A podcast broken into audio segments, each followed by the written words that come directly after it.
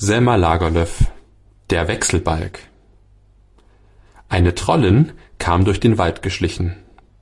Ihr Junges trug sie in einer Rindenbutte auf dem Rücken. Es war groß und hässlich, mit Haaren wie Borsten, messerscharfen Zähnen und einer Kralle am kleinen Finger. Aber die Trollin glaubte, dass es kein schöneres Kind geben könnte. Nach einer Weile kam sie zu einer Lichtung. Über den holprigen Waldweg kamen ein Bauer und sein Weib geritten. Als die Trollin sie sah, wollte sie zuerst wieder in den Wald fliehen, damit niemand sie zu Gesicht bekäme. Aber plötzlich bemerkte sie, dass die Bäuerin ein Kind auf dem Arm trug. Und da wurde sie anderen Sinnes. Ich will doch sehen, ob das Menschenkind ebenso schön ist wie meines, dachte die Trollin und versteckte sich hinter einem Haselstrauch, der am Wegesrand stand aber in ihrem Eifer sah sie zu weit aus dem Busch hervor, und als die Reitenden vorbeizogen, erblickten die Pferde den großen schwarzen Trollkopf. Sie scheuten, bäumten sich auf und gingen durch. Fast wären der Bauer und sein Weib abgeworfen worden. Sie stießen einen Schrei aus, beugten sich vor, um die Zügel zurückzureißen, und waren im nächsten Augenblick verschwunden. Die Trollin war wütend, weil sie das Menschenkind kaum zu Gesicht bekommen hatte aber plötzlich wurde sie wieder seelenvergnügt, denn da lag ja das Kind vor ihr auf der Erde. Als die Pferde durchgingen, war es der Mutter aus dem Arm gefallen. Das Kind lag auf einem Haufen dürrer Blätter und war ganz unversehrt. Es schrie vor Schreck über den Fall, aber als die Trollin sich darüber beugte, schien es über den Anblick so verwundert und belustigt, dass es verstummte und die Händchen ausstreckte, um an den schwarzen Bart der Trollin zu zupfen. Die Trollin stand ganz verblüfft da und betrachtete das Menschenkind. Sie sah die kleinen Finger mit den rosenroten Nägeln, die klaren blauen Äuglein und das kleine rote Mündchen. Sie befühlte das weiche Haar, strich über die Wangen und wusste sich vor Staunen gar nicht zu fassen, dass ein Kind so rosig und weich und fein sein konnte. Plötzlich riß die Trollin ihre Rindenbutte vom Rücken, holte ihr eigenes Junges heraus und setzte es neben das Menschenkind. Als sie nun den Unterschied zwischen den beiden sah, konnte sie sich nicht beherrschen und heulte vor Wut laut auf. Unterdessen hatten der Bauer und sein Weib ihre Pferde wieder gebändigt. Sie kamen nun zurück, um ihr Kind zu suchen. Die Trollin hörte sie kommen, aber sie hatte sich noch lange nicht an dem Menschenkind satt gesehen. Sie blieb sitzen, bis die Reiter fast in Sichtweite waren, dann fasste sie einen raschen Entschluss. Sie ließ ihr Junges am Wegesrand liegen, steckte das Menschenkind in ihre Rindenbutte, nahm sie auf den Rücken und lief damit in den Wald. Kaum war die Trollin im Wald verschwunden, da kamen der Bauer und seine Frau. Es waren prächtige Bauersleute, reich und geachtet und mit einem schönen Hof in dem fruchtbaren Tal am Fuß des Berges. Sie waren schon viele Jahre verheiratet, aber sie hatten nur dieses eine Kind. Man kann sich also denken, wie sehr es ihnen am Herzen lag. Die Frau war dem Mann um ein paar Pferdelängen voraus und erblickte zuerst das Kind am Wegesrand. Es schrie aus Leibeskräften, um seine Mutter zurückzurufen, die Bäuerin hätte schon an dem Geheul merken müssen, was für ein Kind das war, aber sie hatte solche Angst ausgestanden, dass der Sturz den Kleinen getötet haben könnte, so dass sie bei dem Geschrei nur dachte, Gott sei Dank, dass er am Leben ist. Da liegt das Kind, rief sie dem Mann zu, glitt aus dem Sattel und lief zu dem Trolljung hin. Als der Bauer zur Stelle kam, saß die Frau am Wegesrand. Sie glaubte, ihren Sinnen nicht trauen zu können. Mein Kind hatte doch keine Stachelzähne, sagte sie und drehte das Kind hin und her. Mein Kind hatte doch keine Haare wie Schweinsborsten. Mein Kind hatte doch keine Kralle am kleinen Finger. In ihrer Stimme schwang immer mehr Entsetzen. Der Bauer musste annehmen, dass sein Weib verrückt geworden sei. Rasch sprang er vom Pferd. Sieh das Kind an und sage, ob du begreifen kannst, wie es sich so verändern konnte, sagte die Frau und reichte es ihm. Er nahm es aus ihren Händen, aber kaum hatte er einen Blick darauf geworfen, da spuckte er dreimal aus und schleuderte es von sich. Das ist ein Trolljunges, rief er. Das ist nicht unser Kind. Die Frau saß noch immer am Wegesrand, sie konnte nicht fassen, was sich begeben hatte. Aber was tust du denn mit dem Kind? Ja, merkst du denn nicht, dass es ein Wechselbalg ist? sagte der Mann. Die Trolle haben die Gelegenheit genutzt, als unsere Pferde durchgingen. Sie haben unser Kind gestohlen und dafür ein Trolljunges hingelegt. Aber wo ist denn jetzt mein Kind? fragte die Frau. Das ist bei den Trollen, antwortete der Mann. Nun begriff die Frau endlich das ganze Unglück. Sie erbleichte, und der Mann glaubte, dass sie auf der Stelle ihren Geist aufgeben würde. Unser Kind kann ja nicht weit fort sein, sagte er und versuchte sie zu beschwichtigen, obgleich er selbst nicht viel Hoffnung hatte. Wir wollen in den Wald gehen und es suchen. Damit band er sein Pferd an einen Baum und begab sich in das Dickicht. Die Frau stand auch auf, um ihm zu folgen. Da sah sie das Trolljunge auf dem Boden liegen, so, dass es jeden Augenblick von den Pferden, die durch seine Nähe unruhig waren, totgetrampelt werden konnte. Sie schauderte bei dem Gedanken, den Wechselbalg anrühren zu müssen, schob ihn aber doch ein Stück zur Seite, dass die Pferde ihn nicht zertreten konnten. Hier liegt die Klapper, die unser Junge in der Hand hatte, als du ihn fallen ließest, rief der Bauer aus dem Wald. Jetzt weiß ich, dass ich auf der rechten Spur bin. Die Frau eilte ihm nach, und sie gingen in den Wald und suchten lange. Aber sie fanden weder Kind noch Troll. Und als die Dämmerung einbrach, mussten sie zu ihren Pferden zurückkehren. Die Frau weinte und rang die Hände. Der Mann biss die Zähne zusammen und sagte nicht ein Trostwort. Er war aus einem alten, edlen Geschlecht, das erloschen wäre, wenn er nicht einen Sohn bekommen hätte. Jetzt zürnte er der Frau, weil sie das Kind hatte zu Boden fallen lassen. Sie hätte es doch festhalten müssen, dachte er. Aber als er sah, wie betrübt sie war, brachte er es nicht übers Herz, sie zu tadeln. Bauer half der Frau in den Sattel, da fiel ihr der Wechselbalg ein. Was sollen wir mit dem Trolljung anfangen? rief sie. Ja, wo ist es denn hingekommen? fragte der Mann. Es liegt dort unter dem Busch. Da liegt es ja ganz gut, sagte der Mann und lachte bitter. Wir müssen es doch aber mitnehmen. Wir können es doch nicht hier in der Wildnis liegen lassen. Doch, das können wir sehr gut, sagte der Bauer und setzte den Fuß in den Steigbügel. Die Frau fand, dass der Mann eigentlich ganz recht hätte. Sie brauchten sich des Treukindes nicht anzunehmen. Sie ließ das Pferd ein paar Schritte machen, aber auf einmal konnte sie unmöglich weiterreiten. Nein, es ist ja doch ein Kind, sagte sie.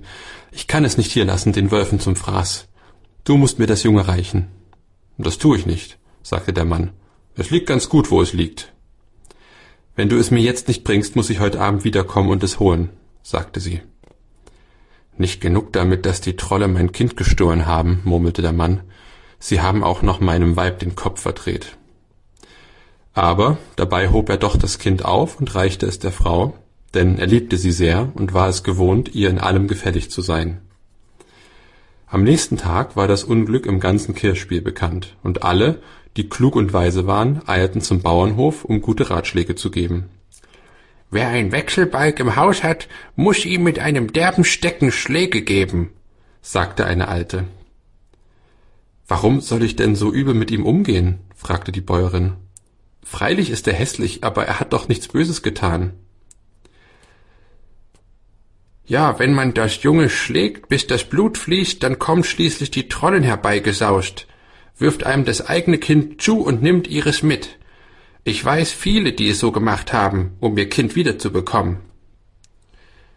Aber diese Kinder sind dann nicht lange am Leben geblieben, sagte eine andere. Die Bäuerin wusste, dass sie dieses Mittel nicht anwenden würde. Am Abend saß sie mit dem Wechselbalg eine Weile allein in der Stube. Da hatte die Frau so heftige Sehnsucht nach ihrem eigenen Kind, dass sie nicht wusste, was sie machen sollte. Vielleicht sollte ich doch tun, was man mir riet, dachte sie konnte sich aber nicht dazu entschließen.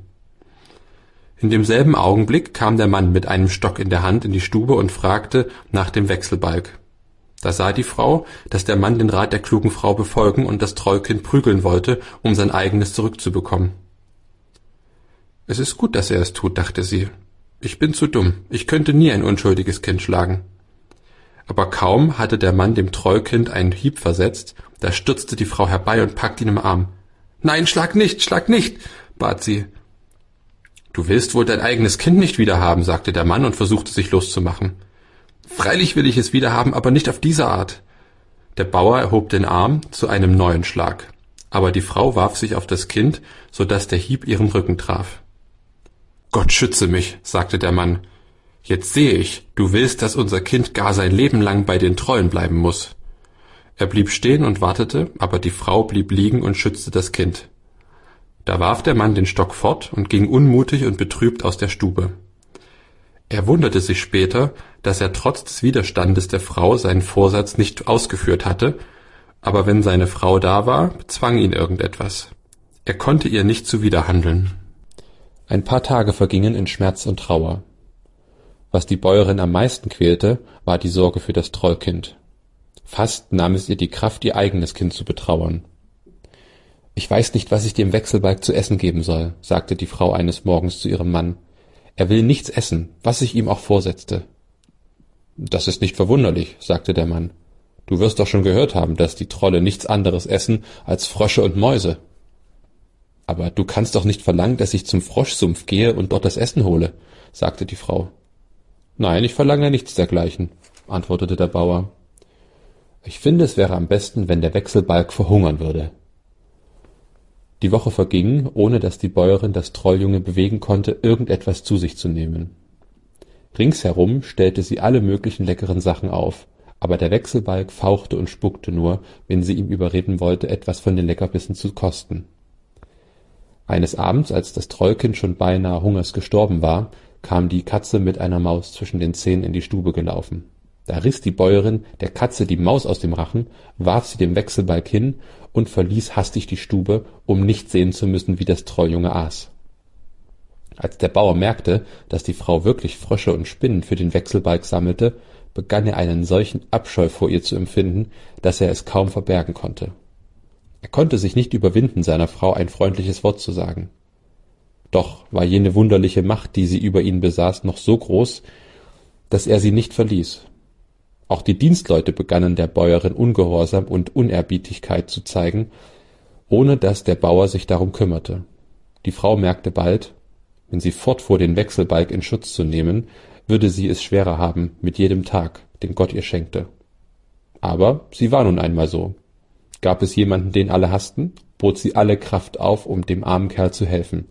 Je mehr sie um des Wechselbalgs willen litt, desto getreulicher wachte sie darüber, dass ihm nichts Böses widerfuhr.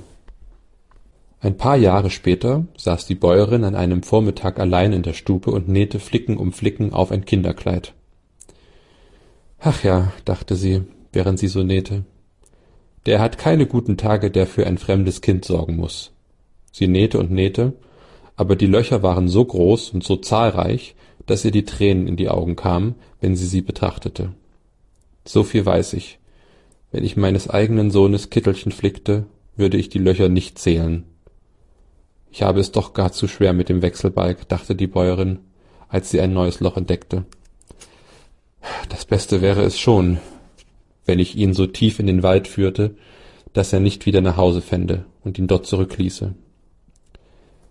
Brauchte mir gar nicht so viel Mühe zu geben, ihn loszuwerden, fuhr sie nach einem Weichen fort. Ich brauchte ihn nur einen Augenblick ohne Aufsicht zu lassen, dann würde er schon im Brunnen ertrinken oder im Herd verbrennen oder von Hunden gebissen oder von den Pferden geschlagen werden. Ja, es wäre ein leichtes, ihn loszuwerden. Denn ausgelassen und schlimm ist es, und es gibt keinen auf dem Hof, der ihn nicht hasste. Ich glaube, wenn ich nicht beständig um ihn wäre, würde gleich jemand die Gelegenheit benutzen, um ihn umzubringen. Sie ging hin und sah das Kind an, das in einer Ecke der Stube lag und schlief. Es war inzwischen gewachsen und sah jetzt noch viel hässlicher aus als am Anfang. Aus dem Mund war eine richtige Schnauze geworden, die Augenbrauen waren wie zwei steife Bürsten, und die Haut war ganz braun. Deine Kleider flicken und über dich wachen ginge wohl noch an, dachte sie, wenn ich deinetwegen nicht schlimmere Sorgen hätte. Mein Mann verabscheut mich, die Knechte verachten mich, die Mägde verhöhnen mich, die Katze faucht mich an, wenn sie mich sieht, der Hund knurrt und zeigt mir die Zähne, und an dem allen bist nur du schuld. Aber dass Tiere und Menschen mich hassen, könnte ich wohl noch ertragen, fuhr sie nachdenklich fort. Das Schlimmste ist, dass ich mich jedes Mal, wenn ich dich ansehe, umso mehr nach meinem eigenen Kind sehne. O mein Goldkind, wo bist du jetzt? Schläfst du bei der Trollen auf Moos und Reisig? Da ging die Tür auf. Die Frau setzte sich wieder an ihre Näharbeit. Es war ihr Mann, der eintrat. Er lächelte und sprach seit einiger Zeit endlich wieder einmal mit freundlicher Stimme. Heute ist im Pfarrdorf Jahrmarkt, sagte er. Wie wäre es, wenn wir hingingen? Die Frau freute sich über den Vorschlag und sagte, dass sie gern mitkommen würde. Nun, dann mach dich rasch fertig, sagte der Mann. Wir müssen zu Fuß gehen, denn die Pferde sind bei der Arbeit. Aber wir kommen noch zurecht, wenn wir den Weg über den Berg nehmen. Ein kleines Weilchen später stand die Frau in Feiertagskleidern auf der Schwelle. Das war das Freudigste, was ihr seit Jahren begegnete, und sie hatte das Trollkind völlig vergessen. Aber, dachte sie ganz plötzlich, vielleicht will mein Mann mich nur fortlocken, damit die Knechte das Trollkind erschlagen können, wenn ich nicht hier bin. Sogleich ging sie in die Stube und kam mit dem Trolljung auf dem Arm zurück. Kannst du den Wechselbalg nicht daheim lassen? fragte der Mann, aber er war nicht verärgert und sprach mit sanfter Stimme.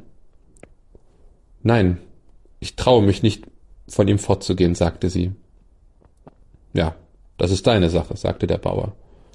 Aber es wird dir schwer werden, solch eine Last den Berg hinaufzuschleppen. Sie begannen ihre Wanderung, doch sie wurde mühsam, denn es ging steil aufwärts. Sie mussten einen hohen Gebirgsgrat erklimmen, ehe sie in das Pfarrdorf kamen. Die Frau wurde schließlich so müde, dass sie kaum mehr einen Fuß vor den anderen setzen konnte. Einmal ums andere suchte sie den großen Burschen zu überreden, selbst zu gehen, aber er wollte nicht. Der Mann war die ganze Zeit vergnügt und so freundlich, wie er es nie mehr gewesen war, seit sie ihr Kind verloren hatten. Jetzt musst du mir aber den Wechselbalg geben, sagte er. Ich werde ihn ein Weichen tragen. Aber nein, ich kann schon, sagte die Frau. Ich will nicht, dass du durch dieses Trollzeug Beschwerden hast. Warum sollst du dich allein damit abplagen? sagte er und nahm den Wechselbalg.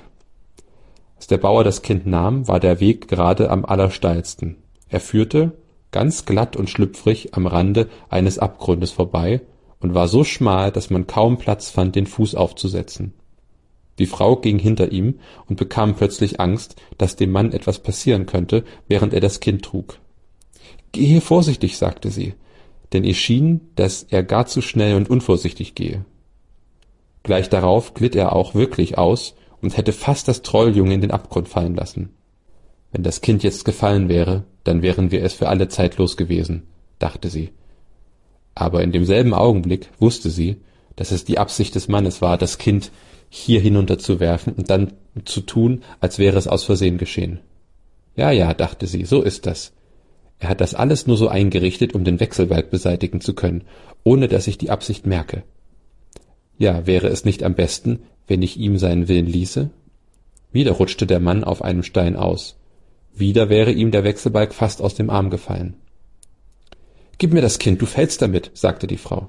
Nein, sagte der Mann, ich werde schon aufpassen. In demselben Augenblick rutschte der Mann zum dritten Mal aus.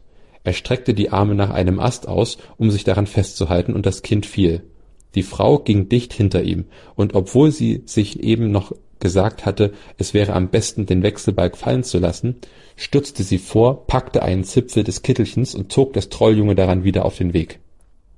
Da wandte sich der Mann ihr zu, sein Gesicht war jetzt hässlich und ganz verwandelt.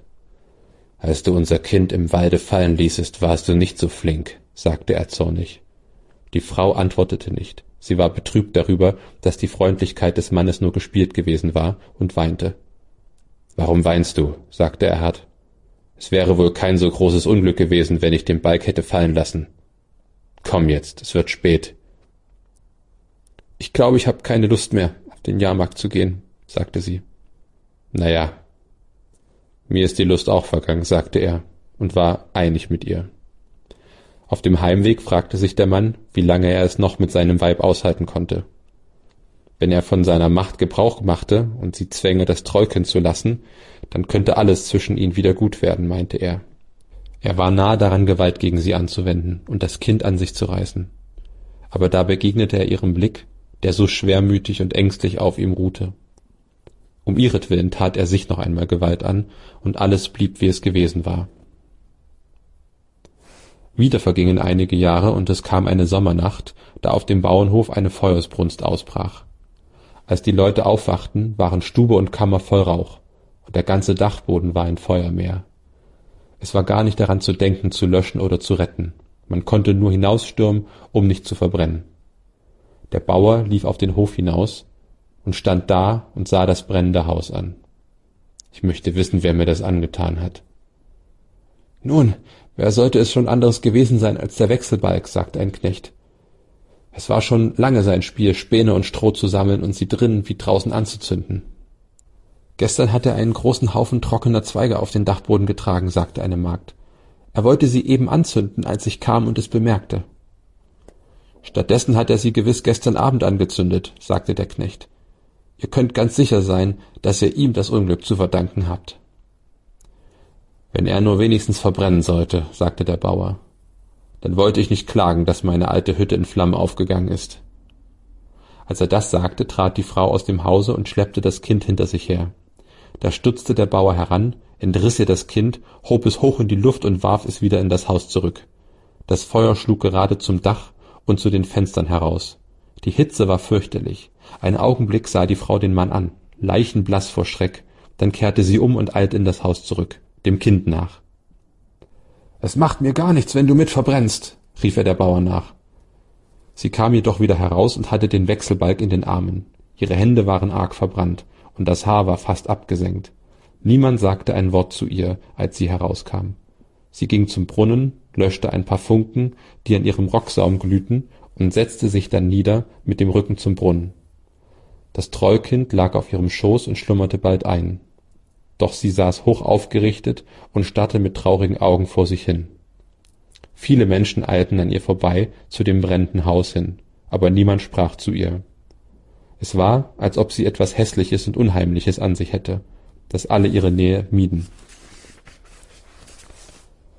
Bei Tagesanbruch, als die Hütte bis auf die Grundmauern abgebrannt war, kam der Bauer auf sie zu. Ich halte es nicht länger aus. Ich kann nicht mehr mit einem Treu zusammenleben, obgleich ich dich ungern verlasse. Ich gehe jetzt meiner Wege und komme nie wieder. Als die Frau diese Worte hörte und sah, wie der Mann sich gleich darauf abwandte, um seiner Wege zu gehen, da zuckte es in ihr, als wollte sie ihm nacheilen. Aber das Trollkind lag schwer auf ihrem Schoß. Sie schien nicht Kraft genug zu haben, es abzuschütteln und blieb sitzen. Der Bauer ging in den Wald und dachte bei sich, dass er diesen Weg nun wohl zum letzten Mal beschreite. Doch kaum war er den Berg ein Stück hinaufgekommen, als ihm ein kleiner Knirps in vollem Lauf entgegeneilte. Er war schön wie ein junges Bäumchen und schmal und schlank. Das Haar war seidenweich und die Augen leuchteten wie Stahl. Ach ja, so wäre mein Sohn jetzt, wenn ich ihn hätte behalten dürfen, sagte der Bauer. Einen solchen Erben hätte ich gehabt. Das wäre freilich ein anderer Ding gewesen, als das schwarze Ungetüm, das meine Frau mit ins Haus gebracht hat. Grüß Gott, sagte der Bauer. Wohin gehst du denn? Grüß Gott, sagte das Bürschchen. Wenn du erraten kannst, wer ich bin, sollst du erfahren, wohin ich gehe. Als der Bauer die Stimme hörte, wurde er ganz blass. Du sprichst, wie man in meiner Familie sprach, sagte er. Wenn mein Sohn nicht bei den Trollen wäre, würde ich sagen, dass du es bist. Ja, jetzt habt ihr recht geraten, Vater, sagte das Bürschchen und lachte. Und weil ihr recht geraten habt, sollt ihr auch wissen, dass ich auf dem Weg zur Mutter bin. Du sollst nicht zur Mutter gehen, sagte der Bauer. Sie fragt weder nach dir noch nach mir. Sie hat für niemanden ein Herz, nur für ein großes schwarzes Trolljunges. Meint ihr das, Vater? fragte der Knabe und sah dem Vater tief in die Augen. Dann ist es vielleicht besser, wenn ich fürs Erste bei euch bleibe. Der Bauer war so froh über das Kind, dass ihm die Tränen in die Augen kamen. Ja, bleib du nur bei mir, sagte er und nahm den Knaben in seine Arme und hob ihn hoch. Er hatte große Angst, ihn aufs Neue zu verlieren und wanderte deshalb mit dem Kind im Arm weiter. Als er ein paar Schritte gegangen war, begann der Kleine zu plaudern. Das ist gut, dass ihr mich nicht so tragt, wie ihr den Wechselbalg getragen habt, sagte der Knabe. Was meinst du damit? fragte der Bauer. Ja, die Trollin ging auf der anderen Seite der Kluft mit mir, und jedes Mal, wenn ihr mit dem Wechselbalg ausglittet, glitt sie mit mir aus. Ach was, Ihr gingt auf der anderen Seite der Kluft? sagte der Bauer und wurde plötzlich ganz nachdenklich. Nie hab ich solche Angst gehabt, sagte das Bürschchen. Als ihr das Trollkind in die Schlucht warft, wollte mich die Trollin hinterherwerfen. Wäre Mutter nicht so geschwind gewesen. Der Bauer begann langsamer zu gehen, während er dem Kleinen Fragen stellte.